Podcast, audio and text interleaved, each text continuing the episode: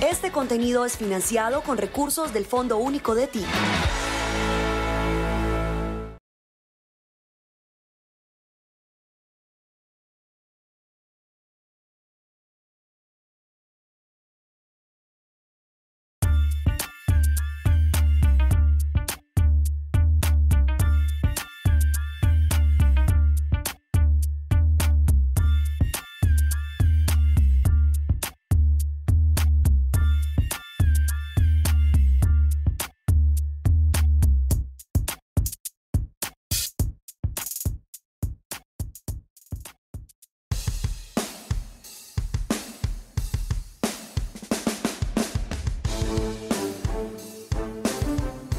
Tenemos nada más y nada menos que al maestro Orlando, el Cholo Valderrama. Bienvenido, maestro, a el Canal 13 y este programa. Gracias, mi hermano, muy amable por esta invitación a compartir un rato contigo y ¿te puedo pedir un favor? Señor. No, maestro.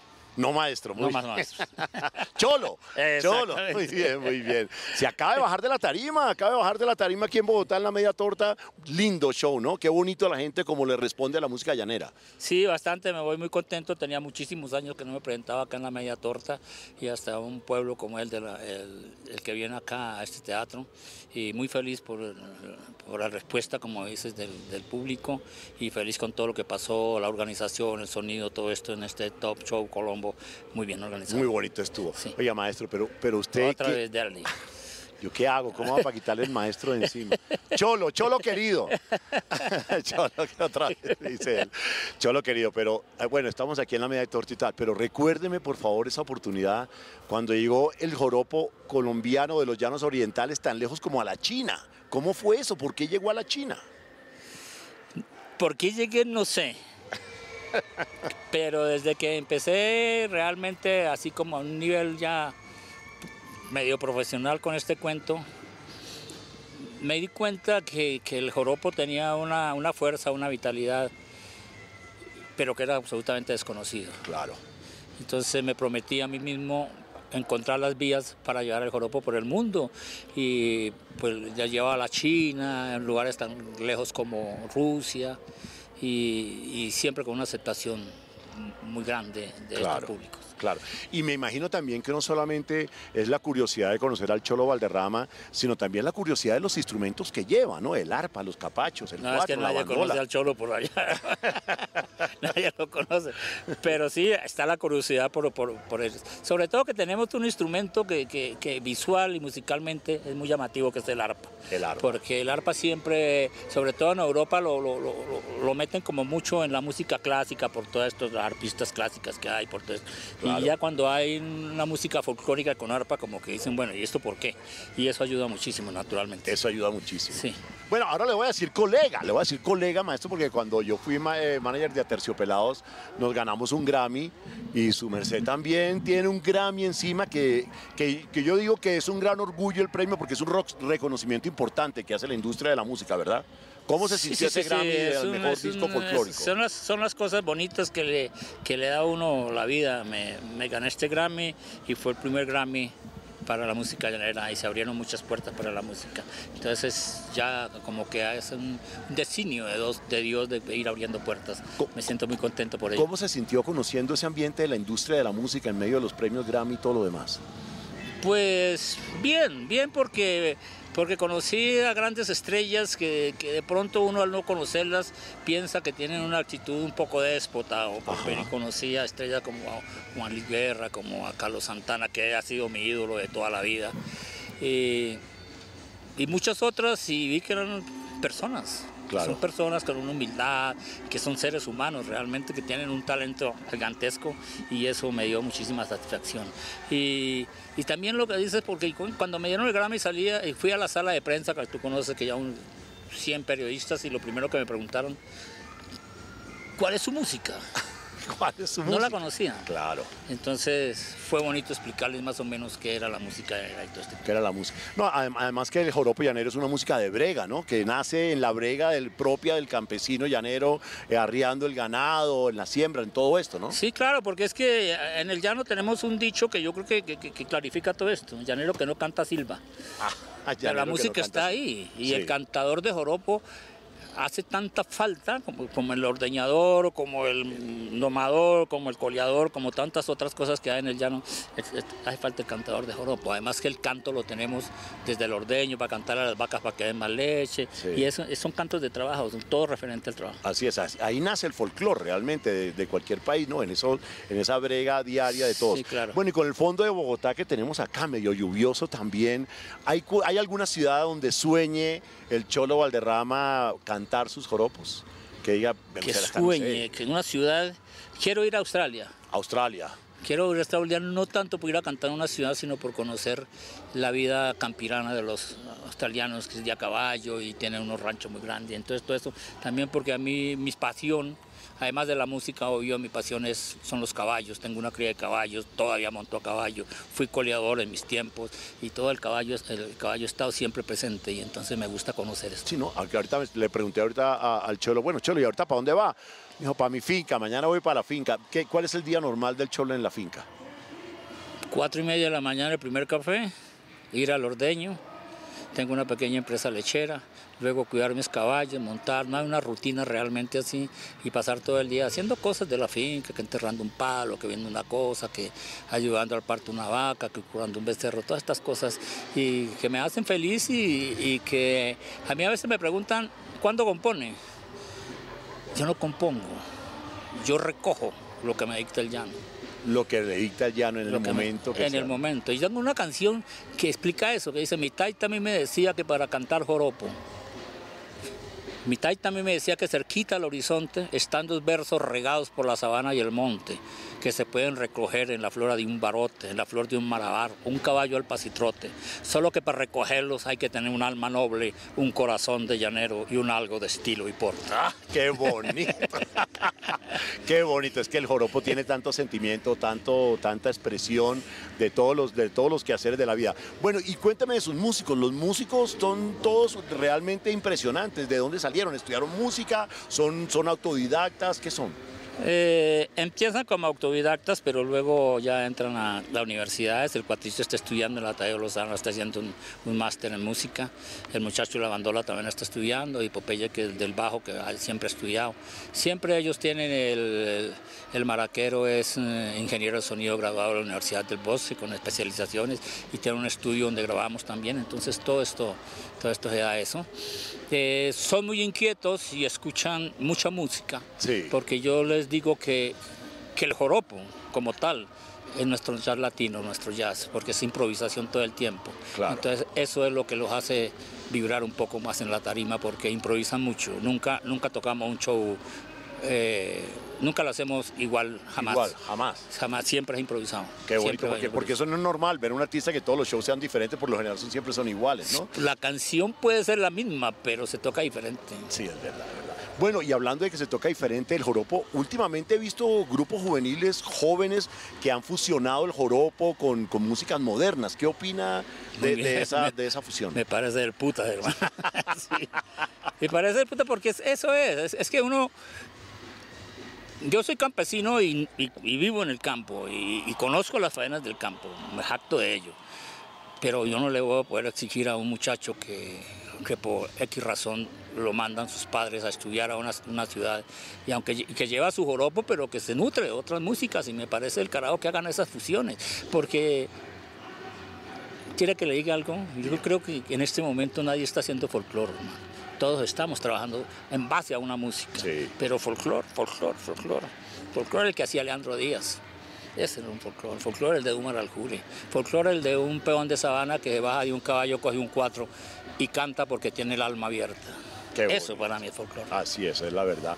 Bueno, y hemos, hemos actuado, hemos eh, interactuado con artistas de la talla de Fonseca, de Andrea Echeverry, de Carlos Vives. Eh, ese amor que sienten por la música del llano cuando lo conocen, cuando su merced canta con ellos, que, que siente que, que hay ahí entre todos, que identidad. Es muy bonito porque hay un infinito respeto por, por la música llanera. Hay un infinito respeto y además gente muy talentosa. Hace poco, no sé si estaba enterado, pero hace poco me atreví a hacer algo bravo, que ve- venía cocinando. Ajá. Mm, Venía cocinando. Yo tengo que hacer esto, tengo que hacer esto, tengo que hacer esto. Y lo hice. Lo hice con, con dos muchachos, eh, un yopaleño, uno bogotano, dos arreglistas muy buenos, dos músicos extraordinarios, Andrés Leal y y Miguelito Ríos, e hice Pedro Navajas en Joropo. Pedro Navaja, la famosísima canción de Rubén Blades. Sí, me atreví.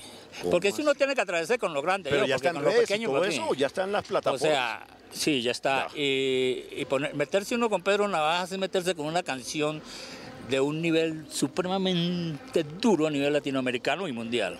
Y de un señor a quien admiro inmensamente por su capacidad para componer como es el señor Blades. Claro. Lo admiro muchísimo, es un intelectual, es un Sí. hombre de muchísimo peso.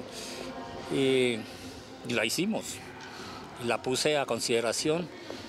Y el día que la saqué, al otro día que la saqué, que empezó en, las, en los streaming, en, en- Sí. en YouTube, y en, en, las streaming, Spotify, Sí, sí, bueno, todo esto, Deezer, todo esto, recibí un Twitter de, De Rubén. de Rubén diciéndole, diciéndome maravilloso lo que hizo con Pedro Navas, me gusta mucho. Ah, Entonces ya uno descansa, ya, va, ya pasó. Pero eso es, eso es, eso Claro. es, hay que atreverse. ¿Por qué, ¿Por qué lo hice? Porque la lírica de Pedro Navajas es muy parecida al corrido llanero porque es una, una crónica, es una historia cantada. Ajá, sí, a la misma corrida, porque tú conoces los corridos guerrilleros de Claro. Guadalupe, que son historias y tal, los corridos mexicanos, que son Claro, historias. claro. Y esta es una historia. Claro. Es una. Y, y lo, me- y lo metí, lo metí por ahí. Y también para que la gente como que dijera, bueno, este es Pedro Navajas, pero ¿qué música es esta? Claro. Wow. Ah, este es Joropo. Buenísimo. Poder como, como buscar la vida. No, ya saben ustedes, tienen que oírlas en las plataformas, ya está montado. Se llama Pedro Navaja igual. Pedro Navajas. Cholo Valderrama, Pedro Navajas. Oiga, maestro, yo me quedé con la curiosidad. Otra vez le dije maestro. Mira, hombre, cholo querido. Yo me quedé con la curiosidad de cómo suena Pedro Navaja en llanero. ¿Sería tan amable de darme un No, pedacito? No, no, le voy a dejar que, voy a dejar que coja el, el video y ponga un pedacito. Hay una cosa ahí con Pedro Navaja que, que- que fue interesante. Usted sabe que Pedro Navaja pues, entra con, con percusión, ¿no? Sí. Entonces, pues estábamos haciendo que la percusión fuera maraca y hablamos de un cajón peruano o, o cajón español, dicen ahora, de Sí. flamenco, bueno.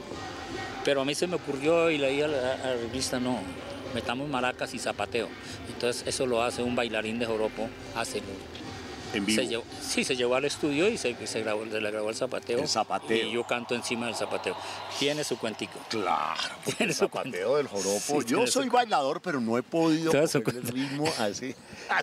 Hay que No, poner el sombrero las yo, tam- yo tampoco. yo Hay que poner el no. sombrero y la alpargata para poder Cantante bailar. que se respete no baila. Eso- Cantante que se respete no baila. No, porque uno pierde, uno pierde el tiempo cantando mientras otros bailan y nunca aprende ya. Es verdad. Bueno, pero mañana se va para la finca, pero después de la finca, ¿qué No, sigo ahí, hay, hay trabajo afortunadamente en los pueblos del llano.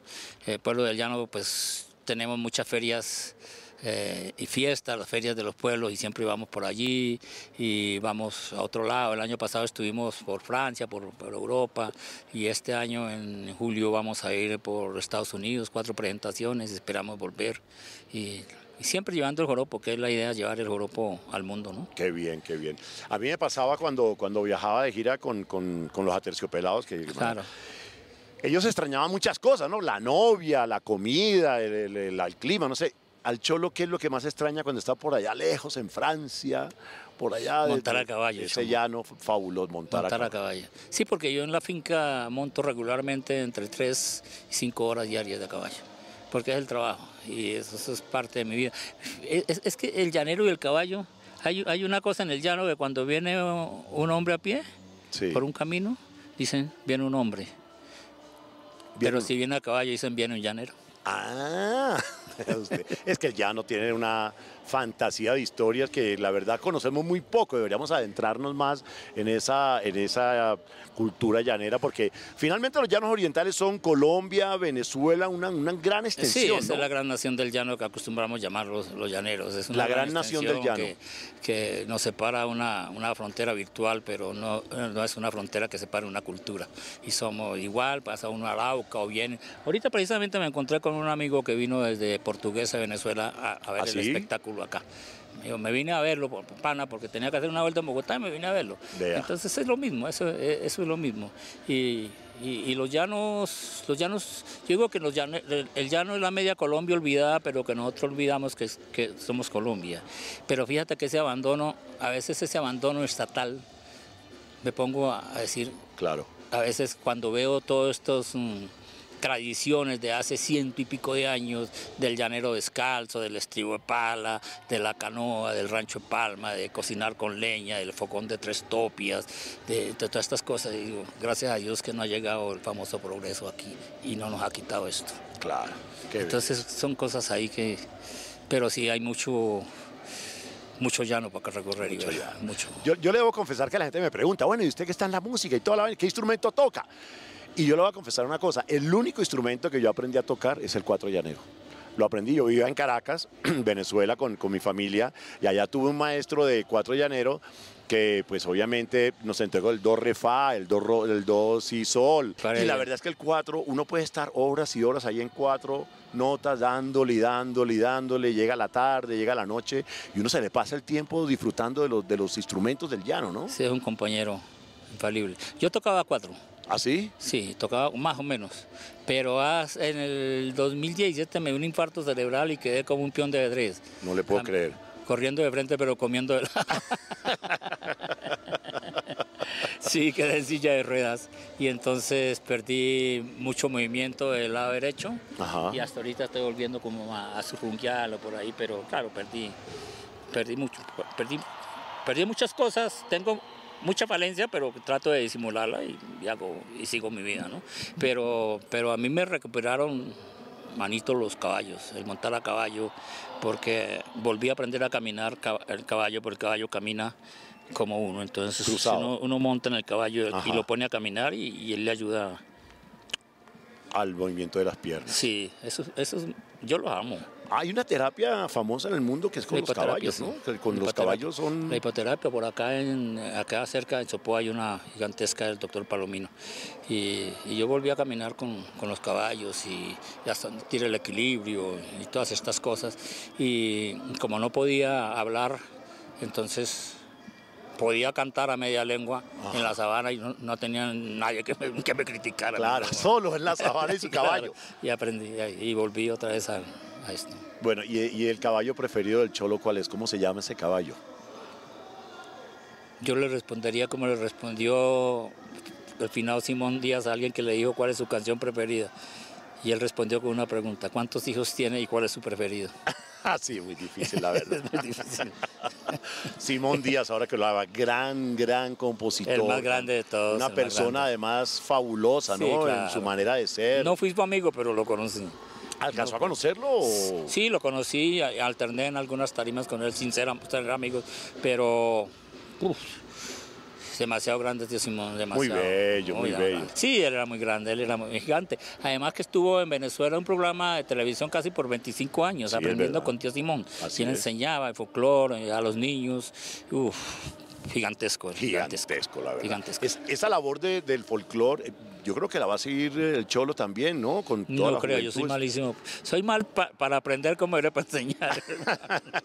no creo, no creo. Pero sí hay gente por ahí, hay- tenemos gente muy capaz como Carlos César Ortegón, el Cachi, muy capaz, muy intelectual. Y él, y él tiene una, una fundación que se llama así Fundación.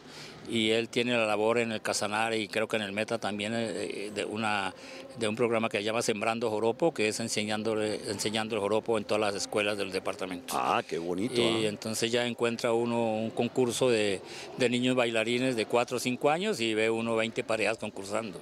Y todo eso lo, hacemos, lo ayuda a sembrar. Claro. Eh, eh, cholo, ¿qué le, qué, qué le alegra de Colombia y qué le entristece? De Colombia me alegra su multiculturalidad, lo dije. Bien. Y me salió. bien.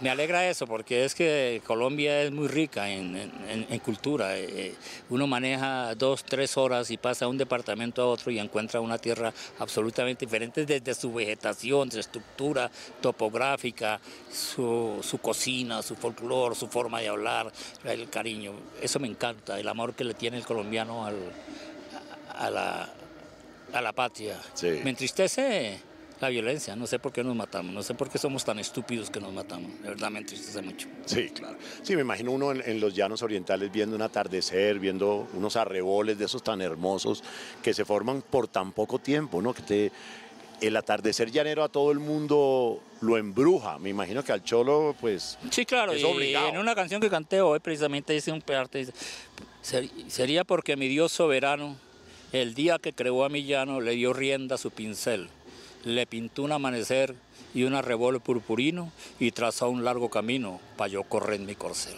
Ah, qué bonito. Es que las letras, las letras tan hermosas que trae el folclore y el, y el folclore llanero son hermosas y hoy en día que a veces estamos un poquito fallengues en letras cuando las canciones que son más oídas pues no precisamente llevan El un comercio, bueno, el comercio, el comercio daña al compositor. daña al La compositor. gana de, gana de pegar una canción pierde mucho, pierde mucha esencia.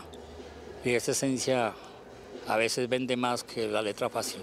Porque una canción que tenga un, un sentido profundo es una canción que nunca va a morir, mientras que una canción fácil de pegar, digámoslo así, entre comillas, comercial, dura dos, tres meses y muere y, y no se vuelve a recordar. Mientras es. que las canciones sigan, sigan así. O sea, ¿cómo se le va a olvidar a uno Matilde Lina de... Claro, de- Eso no se olvida nunca, viejo. Sí, nunca. eso es verdad. Jamás, jamás de los jamás. Eso es verdad. Hoy, hoy vi un niño, un niño O que los subió- guaduales de Villamil. No, pues imagínate, los guaduales. Hoy vi un niño chiquitico que subieron la tarima Sí. con capachos tres y cuatro. años- tres añitos, por allá me tomé una foto, la mamá llorando, Jerónimo. Por allá llegó, me abrazó, me beso. Y dice uno, pienso yo a mis años, pues, que yo como lo dije, yo soy más viejo que el candado del infierno, que, que- que la lucha da sus frutos, exactamente. Pasan los años, pero hay un fruto ahí. Ese es un fruto de todo lo que hemos luchado nosotros por enseñar el folclore, es un fruto de, de esa cosa, Claro, claro, claro. de esa lucha. Pues, pues la verdad es que como dijo el maestro Cholo, no vamos a poder sin ese maestro. Como dijo el Cholo Valderrama, se me aguaraparon los, ojos. claro. Me aguaraparon los ojos. aguaraparon los ojos cuando vi a ese niño, la verdad, y al papá verlo tan contento, ¿no? Tan Sí. bonito que sea, que lleve eso ahí, emocionado el papá también cada vez que el niño movía los, los Claro. capachos, ¿no? Eso es muy Sí, lindo. Es muy lindo, sí. Es muy lindo. Muy bello. Fue una bonita sorpresa, muy bella sorpresa. Pues muy bello. Sí. Señoras y señores, estamos acá en Bogotá, eh, obviamente en esta bellísima ciudad que a veces nos, nos trae una lluviecita ahí para recordarnos que estamos muy cerca, muy arriba, 2.600 metros más cerca de la Estamos más arriba porque Bogotá todo 1600. Y nosotros estamos más arriba. Más arriba. Uh, claro. Se siente la oco. Oiga, la Cholo, hágame el favor y vamos a despedir este programa con ese grito famoso que tiene el Cholo cada vez que termina un show. ¿Me hace el favor? Si es tan gentil. Me la puso difícil, ¿eh? Yo sabía. Ay, no, pero si el gritico. ¿Cómo no? ¿Cómo no? Ahí ya. Oh, eh, oh, agila y la novilla por la huella cabrestero. Ponerle amor al camino y olvide su comedero.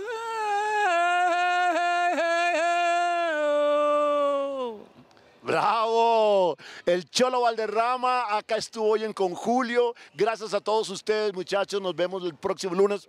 Cholo, gracias mil. Un gustazo conocerlo y compartir contigo este, con este diálogo tan No, fácil. gracias a usted, maestro Julio. Muy Ah. amable. Chao, chao, chao, chao y chao. Este contenido es financiado con recursos del Fondo Único de Ti.